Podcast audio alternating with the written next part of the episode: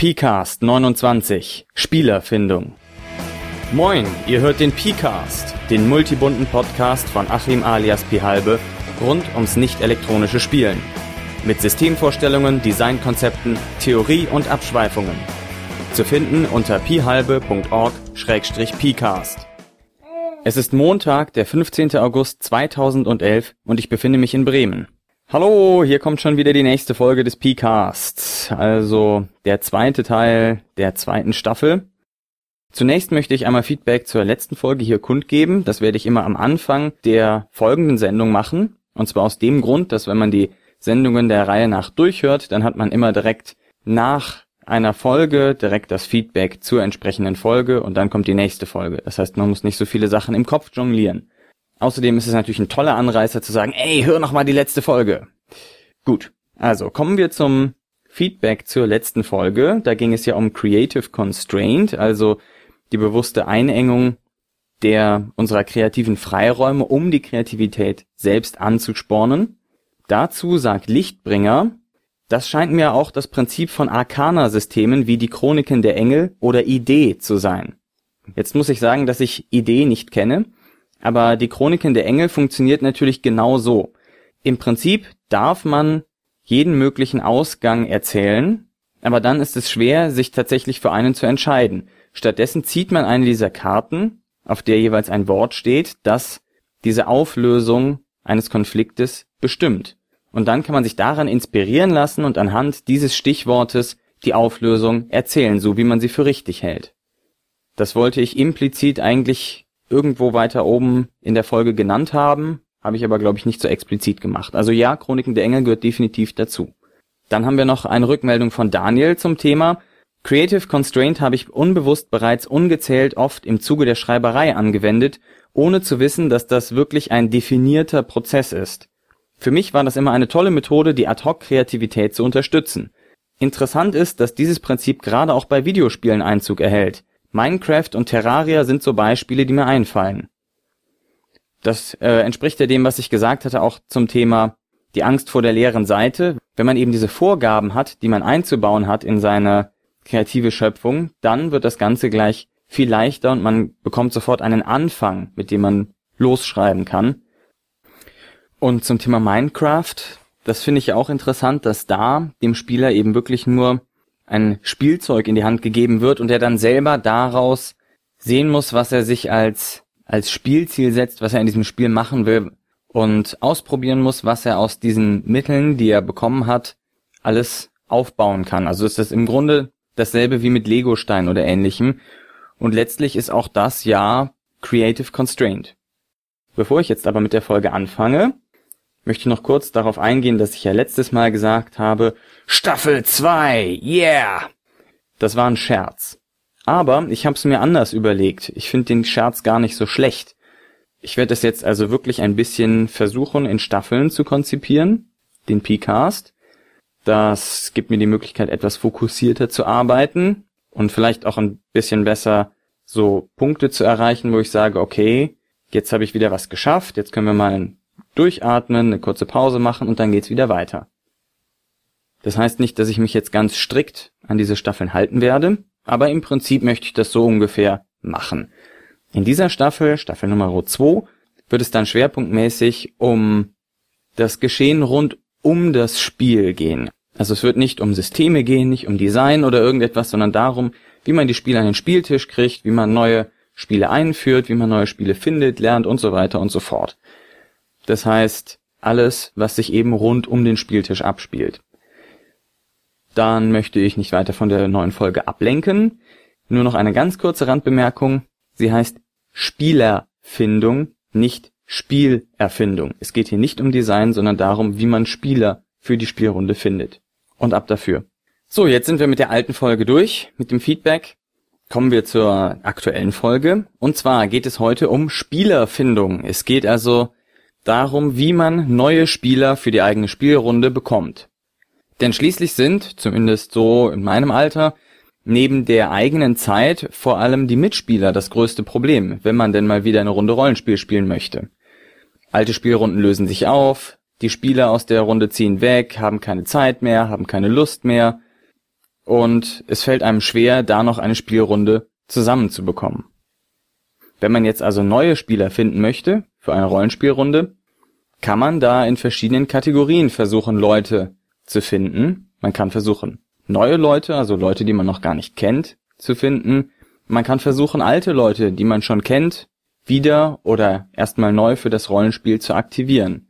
Man kann eingespielte Rollenspieler versuchen, für die Spielrunde zu gewinnen, die also im Moment aktiv spielen. Man kann Spieler versuchen zu gewinnen, die etwas aus der Übung sind, die früher vielleicht mal gespielt haben, das dann irgendwie aus den Augen verloren haben und dann wieder dazukommen. Und man kann auch versuchen, natürlich ungespielte Spieler zu finden, also Spieler, die noch nie in ihrem Leben ein Rollenspiel oder Erzählspiel in der Art gespielt haben. Ich werde jetzt nicht ganz strukturiert durch diese verschiedenen Kategorien durchgehen, aber die großen Breschen auf jeden Fall anreißen, das populärste ist wahrscheinlich, neue alte Hasen zu finden. Also neue Spieler kennenzulernen, die schon länger Rollenspiele oder Erzählspiele spielen. Das kann man natürlich auf verschiedenen Bereichen machen. Das populärste heutzutage ist sicherlich das Internet. Da gibt's also die diversen Foren, das Tarnelon, Blutschwerter, Ulysses Forum, viele, viele weitere, D&D Gate. Da kann man natürlich Anfragen für Spielrunden machen. Die haben alle eine eigene Sektion. Suche Spieler in so und so. Da kann man also seine Anfrage reinstellen und hoffen, dass dann Leute über diesen Thread im Forum stolpern, was dazuschreiben und vielleicht sich dann später für eine Runde melden. Man kann in sozialen Netzwerken gucken natürlich, StudiVZ, Facebook, wie sie nicht alle heißen. Man kann spezielle Spielersuchseiten bemühen, die also nur auf dieses Spieler für die eigene Spielrunde finden ausgelegt sind. Da kenne ich derzeit zwei große. Das eine ist spielerzentrale.de und das andere ist spielersuche.net. Bei spielerzentrale.de trägt man sich eigentlich als Spieler ein, also man sagt, ich bin ein Spieler und ich suche vielleicht aktiv Leute und ich spiele folgende Spiele. Das ist also eher die, ich sag mal, passive Herangehensweise, wenn jetzt jemand sagt, ah, ich suche auch Spieler, dann kann er da das in der Suche eingeben und findet dann, ach, diese Leute hätten Lust, mit neuen Leuten zu spielen. Und dann kann man versuchen, Kontakt herzustellen und darauf eine Spielrunde aufzubauen. Hat bei mir schon geklappt. Andersrum geht's bei Spielersuche.net. Da setzt man direkt eine Spielrunde rein, die man gerne haben möchte und hofft und wartet, dass dann Leute sich darauf melden. Spielersuche.net ist etwas neuer, aber wie ich finde, der vielleicht etwas sympathischere Ansatz. Und letztlich kann man natürlich auch bei seinem Friendly Local Gaming Store auf die Website gehen. Viele Rollenspielläden haben ein Forum, wo man auch Spieler für eine Spielrunde suchen kann. Das ist dann nicht nur unbedingt für Rollenspiele, sondern vielleicht auch für Brettspiele oder alles Mögliche. Aber das kann ja in diesem Zusammenhang auch interessant sein. Wenn wir schon beim netten Rollenspielladen um die Ecke sind, da kann man natürlich auch aushängen und abhängen. Also einen Aushang wie so ein Foren-Suchbeitrag dort einfach ans schwarze Brett nageln mit ein paar kleinen Abreißerchen dran. Kleiner Tipp, denkt daran, wirklich diese Abreißer dran zu machen, damit die Leute sich auch einfach so ein kleines Zettelchen mitnehmen können und schreibt auf das Zettelchen nicht nur die Telefonnummer drauf, sondern auch, worum es eigentlich geht. Wer jetzt natürlich einen auf äh, Virtual Reality und so machen möchte, der kann da auch einen QR-Code mit einem Link zu einer Seite auf so einen Aushang pinnen. Das habe ich bisher noch nicht gesehen, aber ich fände es sau cool, das mal zu sehen. Und natürlich kann man da eben auch abhängen, also einfach gucken, was machen die anderen Leute, die da in dem Laden sind, was laufen da für Leute rum.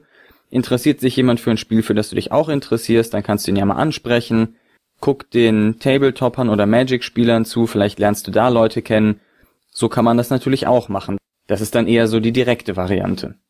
Wichtig ist bei diesen Aushängen, wenn man sie macht, sei es im Internet oder auf echtem Papier, achtet darauf, dass das, was ihr schreibt, attraktiv klingt. Die Leute sollen ja Lust haben, wenn sie das lesen. Oh ja, mit dem möchte ich spielen, super. Und es sollte klar sein, worum es geht. Es sollte klar sein, wer du bist. Und es sollte klar sein, unter welchen Voraussetzungen gespielt wird.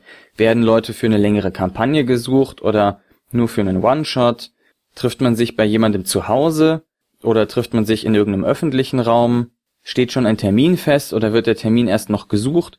Das sollte alles klar sein, ersichtlich sein aus diesem Aushang, aus dieser Anfrage, Denn ansonsten, wenn diese Anfrage zu vage ist, zu wenig konkrete Details hat, sowas wie Hallo, ich bin gerade neu in der Stadt und ich suche Spieler, weil ich eigentlich gerne nochmal Rollenspiel spielen wollte. Ähm, gebt mir einfach Bescheid, wie es aussieht. Darauf meldet sich, glaube ich, keiner. Das ist zu vage, als dass jemand da Interesse hat, Motivation hat, zu versuchen, da etwas zu erreichen. Also versucht immer konkret zu sein. Und natürlich kann man Spiele auch anders treffen, sagen wir über normale Aushänge im Supermarkt, in der Uni oder was weiß ich. Im Supermarkt ist vielleicht nicht so erfolgversprechend, aber in der Uni ist schon mal ein, ein guter Ansatz oder in der Bücherei. Man kann natürlich ähm, gegebenenfalls in irgendwelche AGs gehen, falls es das gibt, oder von, falls die Volkshochschule einen Rollenspielkurs organisiert oder irgendetwas, mag ja alles sein. Da gibt es auf jeden Fall auch solche Veranstaltungen, wo man hingehen kann. Man kann natürlich zu Conventions gehen, besonders zu kleinen Conventions, wo die Leute nicht von sehr weit herkommen, sondern nur aus der Gegend. Da kann man sehr schnell neue Spieler für eine Spielrunde finden, gerade weil man mit denen ja dort auch spielen wird.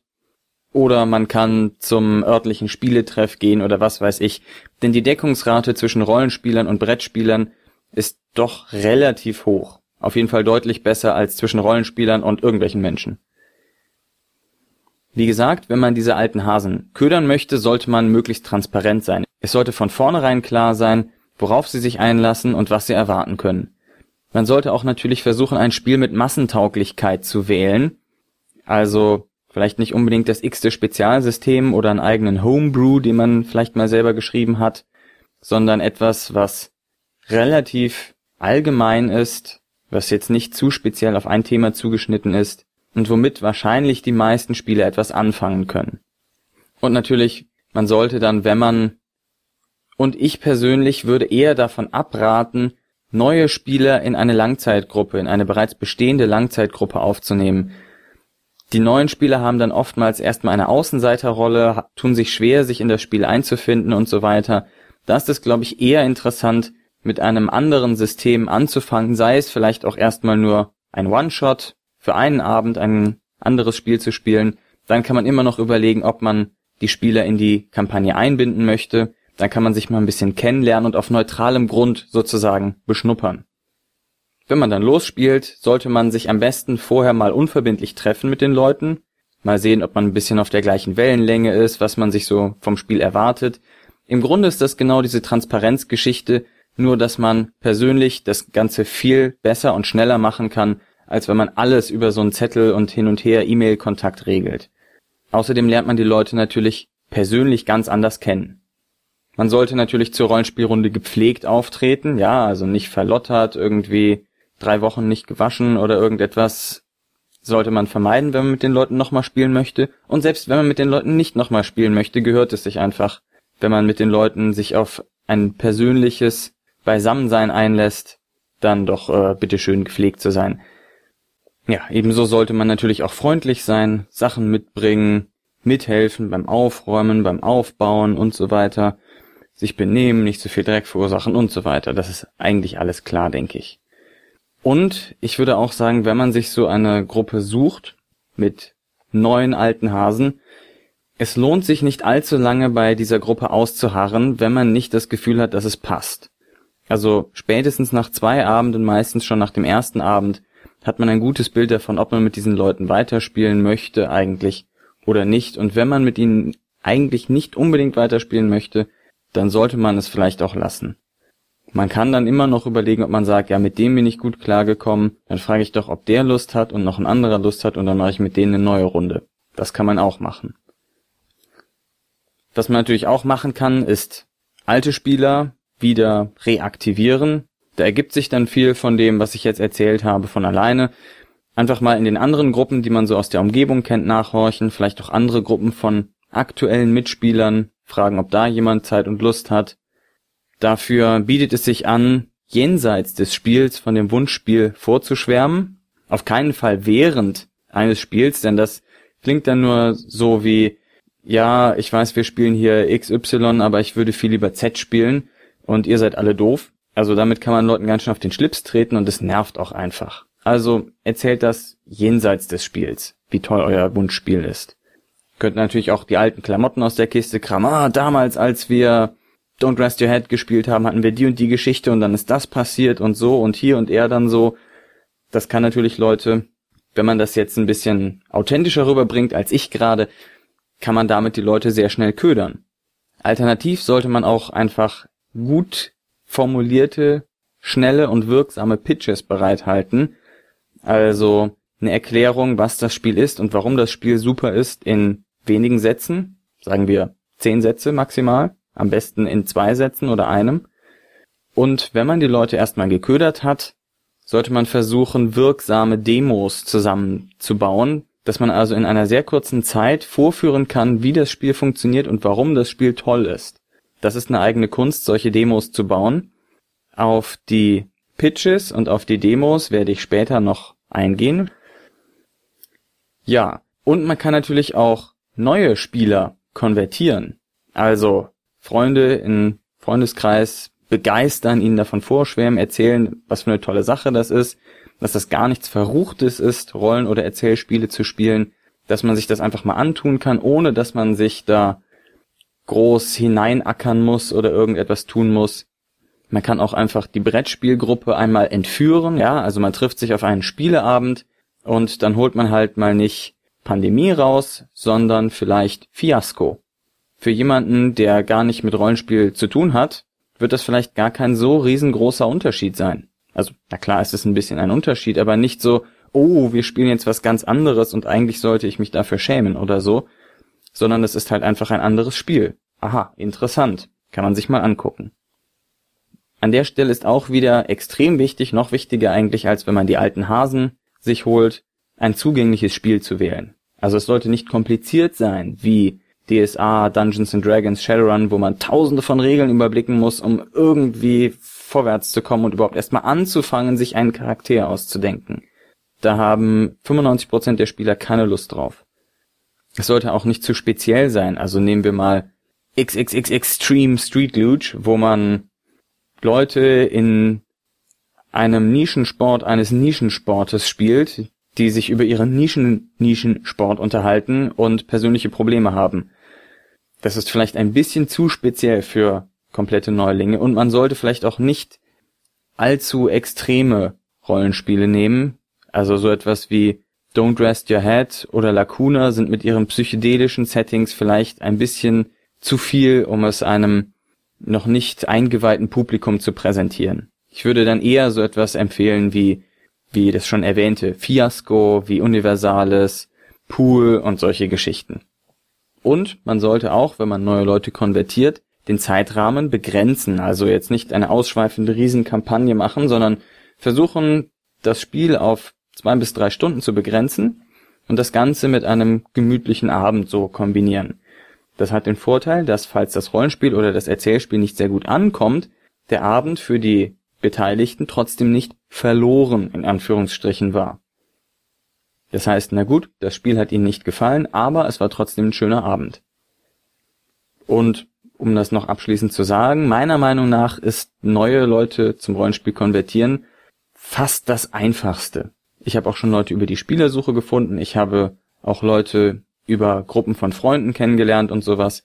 Aber die meisten Spieler habe ich tatsächlich durch Konversion, durch Bekehrung sozusagen bekommen.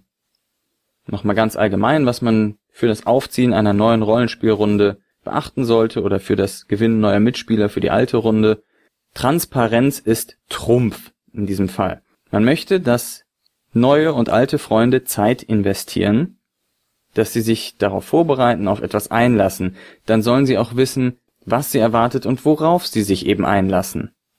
Was auch klar sein sollte, ist eben, wie lange dauert ein Spiel? Wie oft wollen wir spielen? Wie finden wir unsere Termine? Was für ein System spielen wir? Benutzen wir irgendwelche Hausregeln oder spielen wir streng nach dem System? Wo spielen wir? Wie sorgen wir für Verpflegung? Was haben wir in der Vorbereitung oder währenddessen für eine Aufgabenteilung? Was gelten sonst noch für Regeln und so weiter? Das sollte alles klar sein.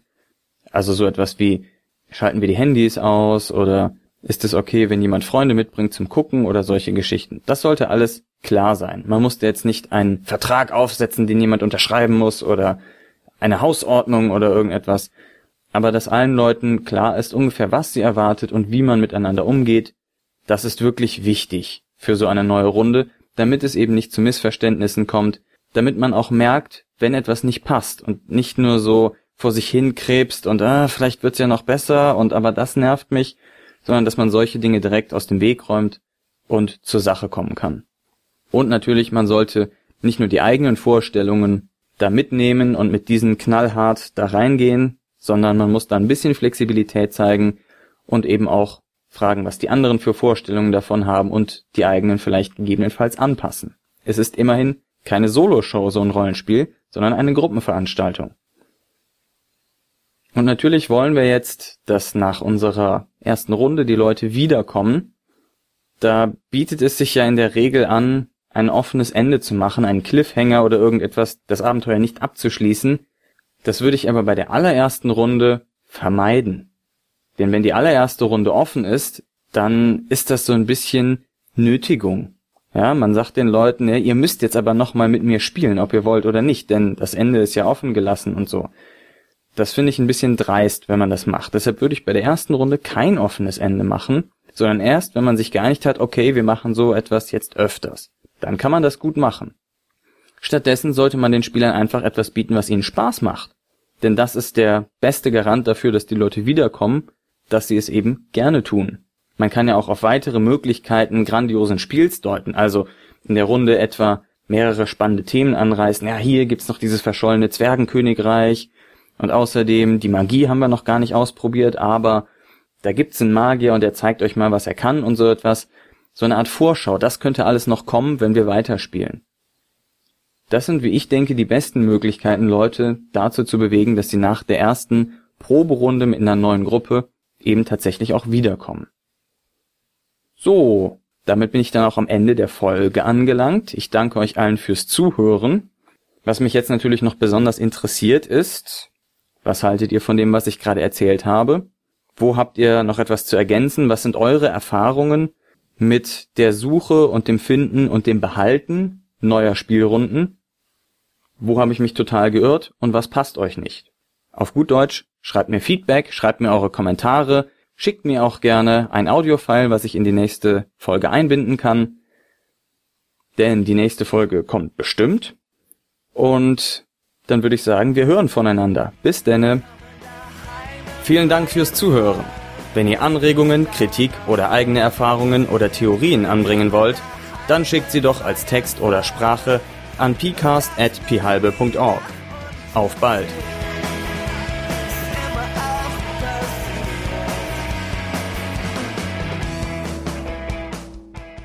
Dieser Podcast steht unter einer Creative Commons Namensnennung nicht kommerziell Weitergabe unter gleichen Bedingungen 3.0 Deutschland Lizenz. Zu finden unter creativecommons.org. Die Musik ist dem Stück Freier Fall der deutschen Band Teilzeitdenker entnommen. Zu finden unter www.teilzeitdenker.de. Hoppala. Und jetzt muss ich gerade mal weg.